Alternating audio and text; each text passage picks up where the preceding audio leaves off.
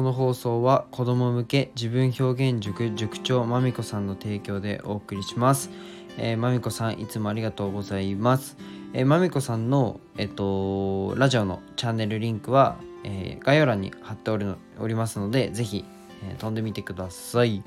おはようございます。世界一の医療施設を作ることを目的に事業をいくつかやりつつ、看護師もやってるひじりです。えっと、実績としては SNS のみで月に100万円以上マネタイズしたり、えっと、看護師としては注射を打てたりします。まあ、注射、看護師なら注射打てて当然だろうって思うと思うんですけど、まあ、それを実績としてね、はい、言っちゃいます。はい。えっと、このラジオは1.2倍速で聞くのをお勧めします。いつも聞いてくださり、ありがとうございます。えっと、今日のテーマは、まあ、音声 SNS 投稿で意識することというね、テーマで話していこうと思います。まあね、うんと、意識することというか、なんか絶対にここ押さえないと、うん、応援してもらえないよっていう話をね、したいと思います。まあ、今日は、まあ、ここスタイフの投稿を作るときに僕が最も意識していることを、えー皆さんにね、共有したいと思います。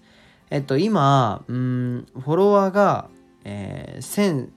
1350人を超えて、まあありがたいことに、まあ、1日ね20人くらいの方がフォローしてくださって、まあ、中にはねコメントだったりいいねだったりうんレターだったりをくれる方がいます。まあ応援される人にはうん応援される人の、まあ、投稿があるしフォローされる理由フォローされるにはフォローされる理由が必ずね投稿の中にあるなっていうふうに僕は思ってて、まあ、実際僕もうんとこの方のこの投稿が好きだからフォローしたっていう方がね何人もいるんですよ。うん。えっとそんなね投稿を作るために僕が意識していることはことがあってそれをね今回話そうと思います。まあ、ズバリね結論から言うんですけど、えっと、自分を見てもらうことです。まあ、そのままの、まあ、僕を見せること聞いてもらうことです。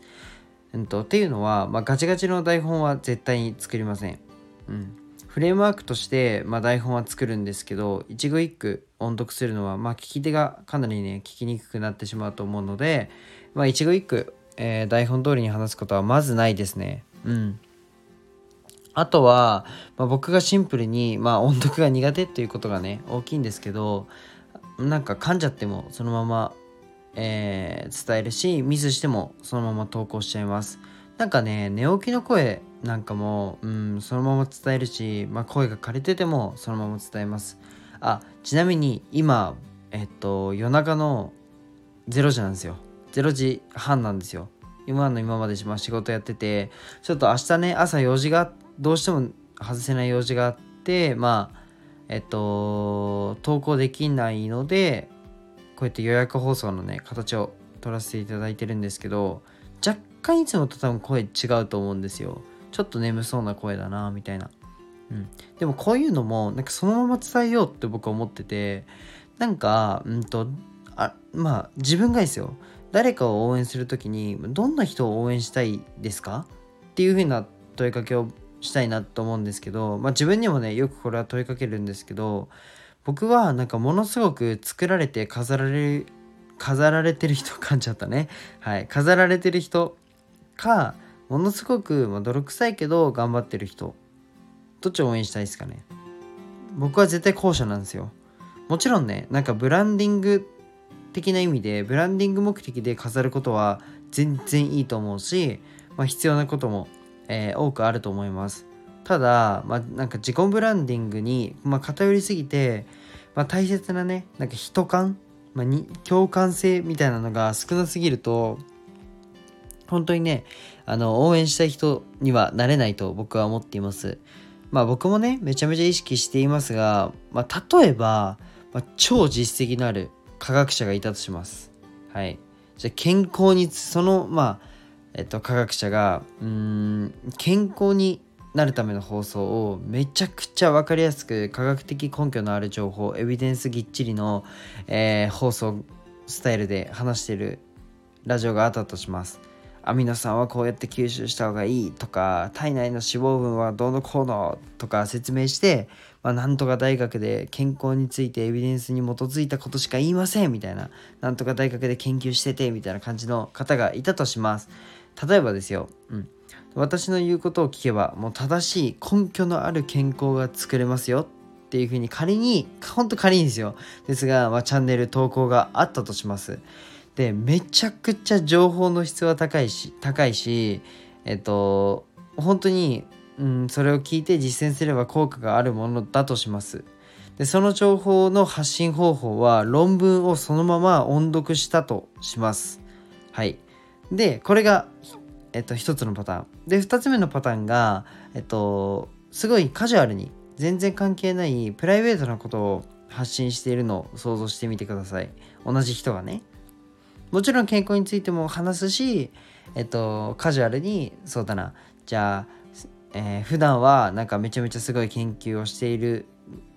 のに、まあ、なんかラジオでいや犬の散歩でうんち取るのが大変とか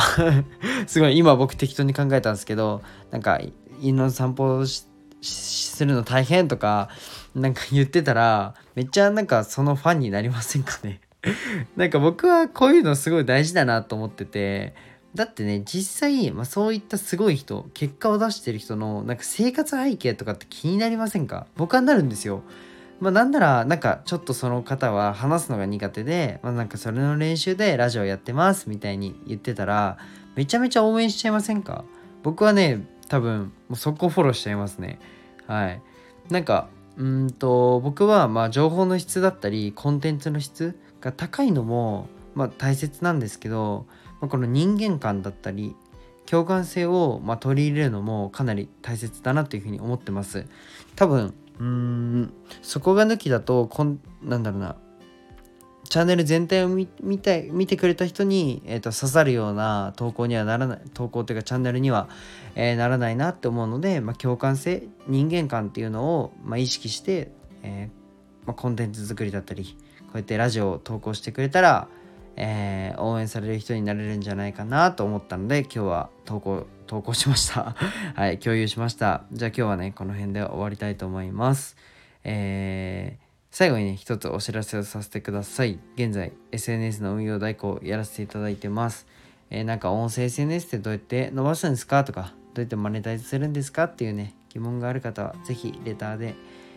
ご連絡ください。じゃあ今日もいい一日に、いい一日にしましょう。じゃあバイバイ。